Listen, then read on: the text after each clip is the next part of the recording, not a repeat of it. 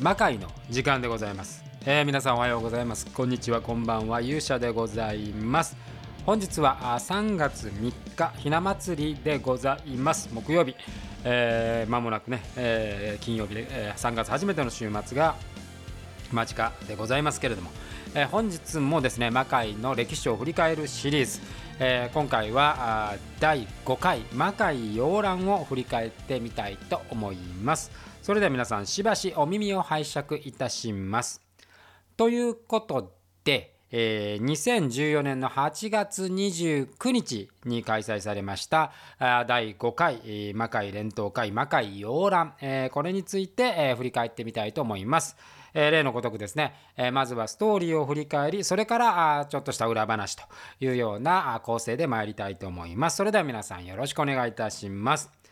ということでですね前回、えー、ラストシーンがですね、えー、アサギの肉体を乗っ取って、えー、生命が何かを企むというところで終わりました、えー、第5回は、まあ、その延長線上からスタートします。で夕顔とアサギが生まれ変わり、えー、現れてですね、え、夕顔がアサギを使って、え、生命が生まれ変わろうとしているというようなことを言います。でそこにですね魔界少女剣が現れてえー、影同士が夕顔を襲おうとするんですけれども、えー、そこに鶴姫と安成が現れて、えー、まあ、それを防ぐと。で魔界少女剣平良以下が現れることになり、えそこで、えまあ、脱婚の儀式、を行うと。脱婚の儀式っていうのはそのお互いが呼び出した式神同士を戦わしてですね、まあ、この頃魔人って言ってましたけども、えー、勝った方が負けた方の魂を奪うとこういう形式の、まあ、試合でございますね。試合この当時の魔界の試合というのは死と書いて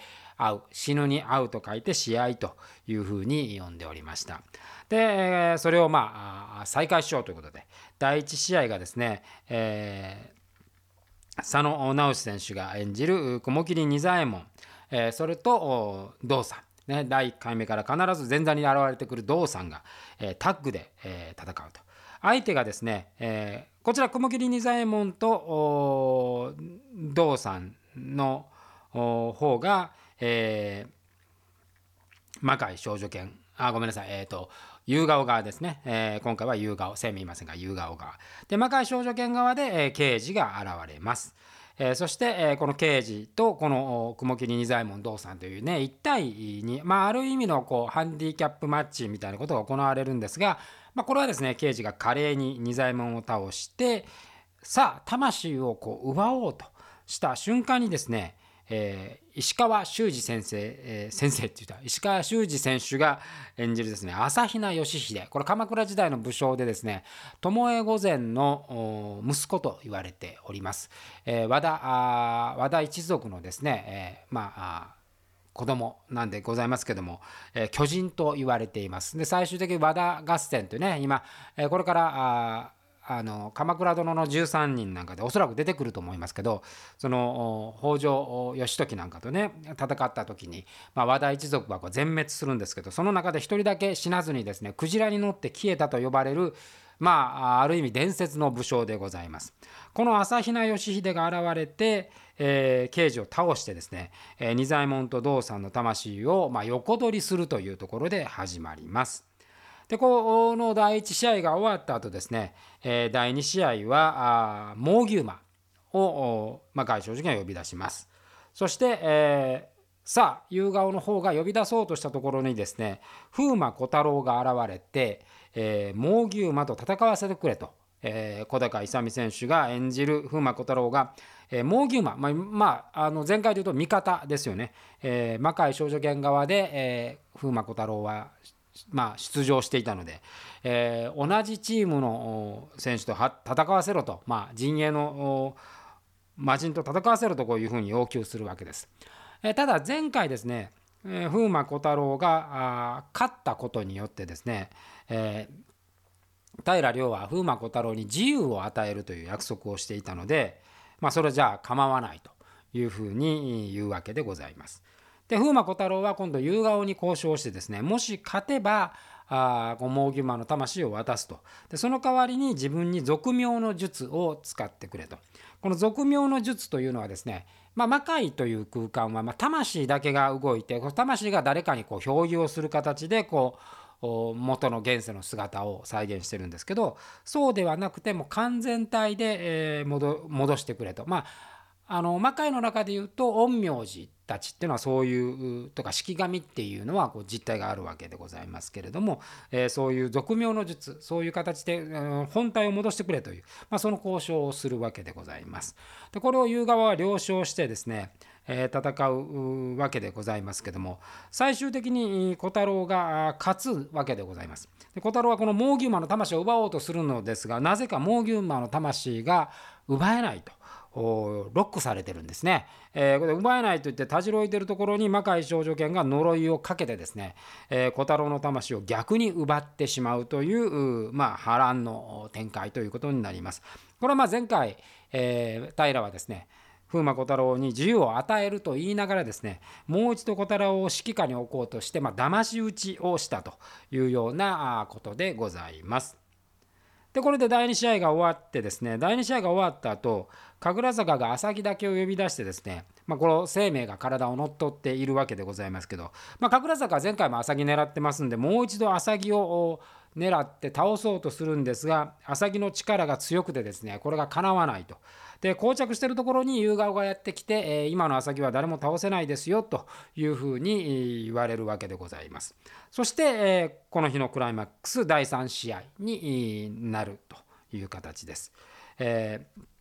夕顔側はですね、え、鶴姫と安成を呼び出しまして一方魔界正寿源側は義経と巴を呼び出します。ちなみに昨日説明し忘れていたんですけども安成前回あの実は刑事に敗れてるんですね。で本来はこれ魂奪われるはずだったんですけども刑事がそれを拒否したことによって、えー、安成は魂を維持しているというような状態でございます。で鶴姫と安成はまあ現世では恋人同士だったわけですから、まあ、万全の2人組なんですが一方の義経と巴でございますけれどもこちらはですねもともと巴御前 WWE 飛鳥選手が演じる巴御前はですね、えー、自分の愛する夫をですねこの源義経丸山敦選手が演じる源義経に、まあ、殺されているわけですだからまあこちらは敵同士なわけでございますね。なので巴はですね、まあ、義経となぜ共闘しなきゃいけないんだというわけですけどもここで平良がですねえー、今からこれ2対2で戦うけどもいわゆるこうプロレス的なタッグマッチではなくてもう自由に戦ってよいと、えー、もう会場中どこで戦ってもいいしまあなんなら巴は義経狙ってもいいぞというふうに今けしかけるわけでございます。えー、一方のこの義経はですねえー、前回あの魂を小太郎に奪われている状態でございますから、まあ、空っぽ空っぽなんですね中身としては空っぽの状態なんですが、まあ、これがちょっとどういう仕掛けだったかわからないですがあこれを動かしているという状態になって、えー、おります。でこの戦いが始まりましてですね巴は義経を当然狙うわけですから、まあ、義経はどっちからというと3対1の戦いになるわけでございます。ただ義経は孤軍奮闘してですねまあ一旦安成を安成の左腕を折ってですね追い詰めるんですけれども、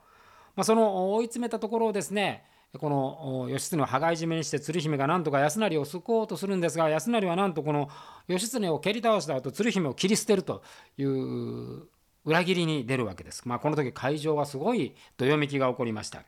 で、えー、その後ですね安成はですね抵抗せず義経にそのまま魂を奪われてしまいます。で、えー、義経がその安成の魂を奪ったところでですね、えー、なんとそのまあその前に実はその義経が巴御前を傷つけているわけです。まあ、巴御前も自分を襲ってくるからね巴御前も倒していたわけですがそこに朝比奈義秀が乱入してくるわけです。で、えー、さらにこの巴御前を、まあ、これ自分の母親ですからね救った後義経を攻撃して義経に大ダメージを与えて去っていくということです。で平はなぜかここで鶴姫を復活させるんですけれども、えー、鶴姫はあこう安成がね、えー、蘇って、えー、くる安成をこうあの声をかけてね蘇ってくるとですね、えー、安成はあ非常にこう冷たい言葉を投げかけるわけです。えー、もう私はもう大三島からもうあなたからもまあ解放されたいんだと。で、まあ、今回魂を奪われたことによって、えー、もうそれも捨てられたと。せいせいしたわというねこう捨て台詞をこれも会場がすごいブーイングになりましたけども、えー、と読めきました。でここで安成が去っていくということです。で最後に光が現れてですねこれ実はまあ前回その光がその魂をねえー、弁慶の魂を飲んでいたわけですが、まあ、これで朝比奈義秀を召喚していたわけですが義秀がやっぱり思ったようにこうコントロールできないのでこれはいかんということで仁左衛門の魂をまあ、この義秀が奪っていた道さんと仁左衛門の魂で道さんの魂捨てるんですけど仁左衛門の魂を飲んでそして、えー、なんとかこれをコントロールしなきゃと。で最後に、えー、俺はあ生命側でもですね、えー、魔界少女剣でもないというまあこう重要なですね示唆を行って、えー、去っていくというところで第5回が終了というふうになります。まああのストーリーラインはねあのかなり、えー、良い感じで第5話はできて、まあ、特にですねやっぱあの鶴姫、えー、とこう安成の関係で安成がこう鶴姫を切り捨てたり、えー、まあその情け容赦ない言葉を浴びせるなんていうシーンがありましてですね非常にこの大三島のストーリーが一気にこう魔界の中で中心にやってくるという形になった回でございます。まあ、いわばここからもう鶴姫と安成のお話というのはね、えー、ドライブがかかって、まあ、現段階で68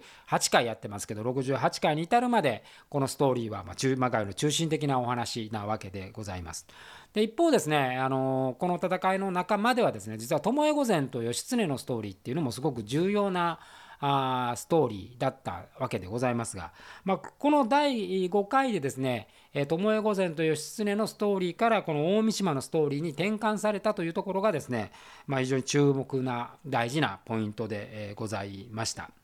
でただこの時この義秀、を演じる、まあ、石川修司選手身長190以上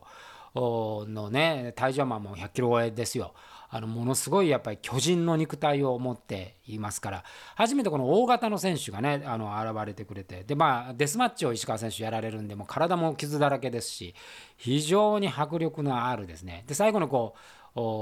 う義経をですね、えー、エプロンからこう投げ捨てるわけですよリングのところに。でこれももう会場がどよめく感じになったんですがここでですねあの実は丸山選手がね、えー、首を怪我をしてしまいまして、まあ、前回その石川五右衛門ことちゃんこ選手がね背骨を折るって大怪我したんですけどこの時も結構首が大きなあ大きなまあ怪我を負ってですね、えー、ここで、えー、義経、えー、というのはですねあのフェードアウトしていくことになっていくわけでございます。そういう怪我を負ったというようなところでございました。でこの頃もですね、まあ、効果音と音楽と、まあ、あのナレーションとやっていたんですけどもなかなかこれうまくいかなくてですね実はこう腕を折るシーンがボキッて折るシーンがあるんですけど、まあ、ここの中のあの音効が私うまく出せませんでですね、えー、終わってからまあ痛く丸山君に怒られるみたいなこともあったわけでございますけれどもトータル的にはですね1時間39分ぐらいの尺で、えー、結構ストーリーもギュッと詰まってきておりました。えーまあ、だから見ててねあのこう見返してて、まあ、面白いなというであのプロレスの試合の部分もですねまあ、いわゆるこうアクション部分なんですけど、まあ、この当時はですねやっぱ試合という形式今みたいにこう本当にアクションではなくて、えー、脱婚の儀式という